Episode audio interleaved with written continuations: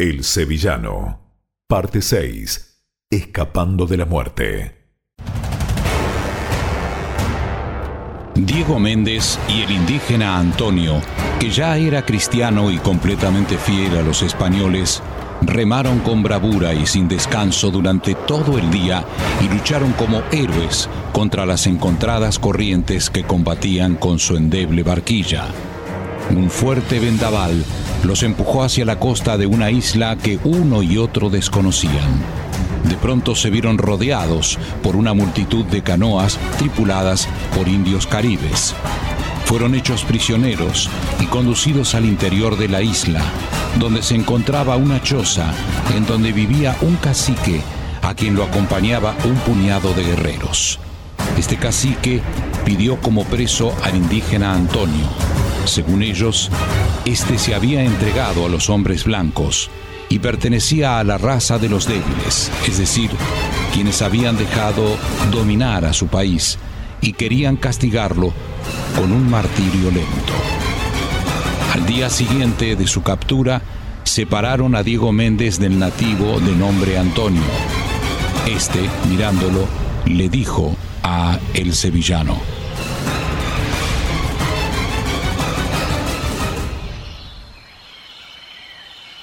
Diego, creo que ha llegado mi hora, pero no temo la muerte porque sé que viviré eternamente en la gloria del cielo. Rece por mí. Así lo haré, amigo. Admiro tu valor, Antonio. Aférrate a la cruz y no tengas miedo. En pocos momentos estarás contemplando su rostro.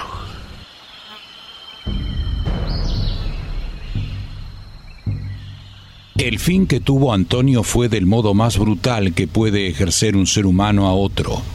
Lo tendieron en el suelo y con hachas descuartizaron su cuerpo y llevaron sus miembros como trofeos a la choza del jefe de la tribu.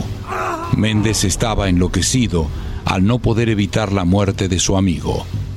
Los guerreros se habían pintado el cuerpo de diferentes colores, con vistosas plumas de papagayo y colibrí, el motivo, sortear entre ellos a Diego Méndez, el cual debería en el acto ser sacrificado, asándolo vivo en una hoguera que habían encendido a tal efecto, completando el festín que se proponían en tamaña diversión. Aferrándose a la cruz que cuelga de su rosario, oculto debajo de su armadura, el sevillano balbucea. Virgen Santa, libérame de esta muerte infame. Méndez necesitaba vivir porque de su vida dependía la de Colón y la de sus compañeros. Necesitaba mucho valor para desafiar el peligro. De improviso, entraron a la choza donde tenían prisionero a Méndez y lo arrastraron fuera de ella. El sevillano presintió lo peor. Viéndose perdido, Méndez usó la última estrategia que le quedaba y a los gritos llamó al cacique. ¡Eh, tú! Sí, tú. Ven aquí. ¿Cómo te llamas? Préstame un momento de tu atención.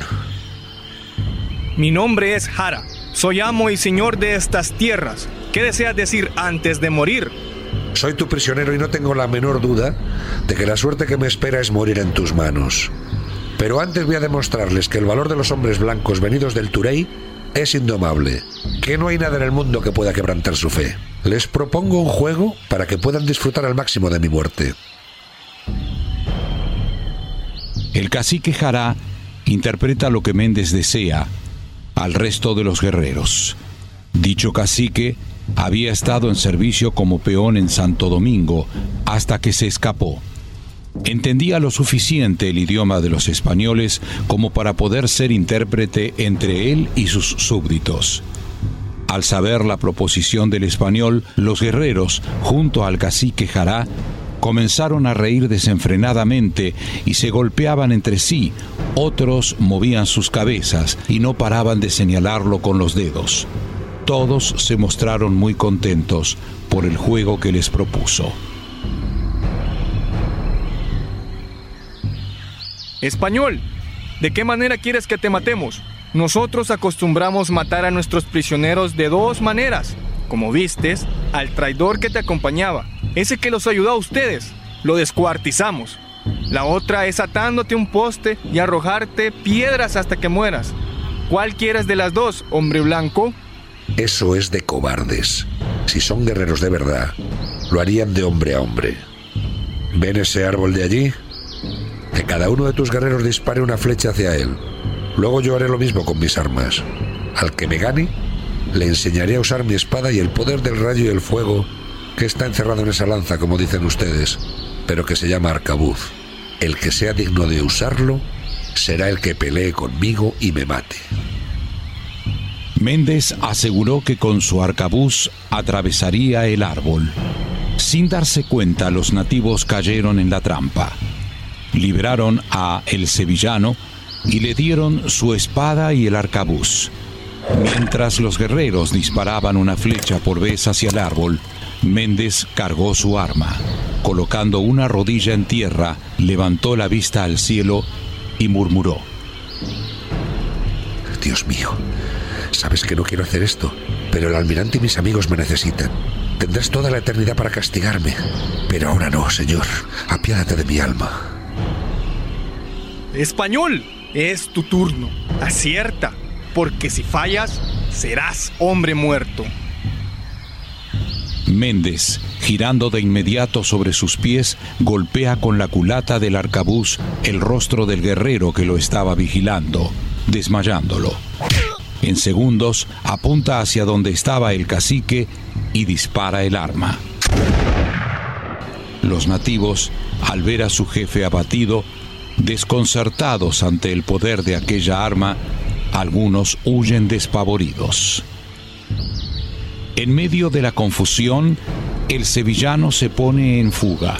Mientras corre, escucha que detrás de él lo persiguen los nativos, aullando y gritando como una jauría de perros salvajes. De pronto se hace un claro en su huida y divisa una pequeña playa en donde hay una canoa amarrada. De un salto cae sobre ella y comienza a remar con fuerza, alejándose de la orilla. Los nativos, al llegar, le disparan con sus flechas, pero Méndez ya está lejos del alcance de ellas. Más tarde, fuera de la amenaza de los guerreros, debe enfrentarse a otra peor, la furia del mar. Las olas sacuden con fuerza la débil embarcación, donde el español debe mantenerse a flote como puede. Así llega la noche y orientándose por las estrellas logra fijar su destino hacia las playas de Jamaica, donde se encuentran el almirante y sus amigos. Los invito a que hagamos una pausa, que nos detengamos aquí. En el próximo capítulo les relataré el desenlace de esta historia.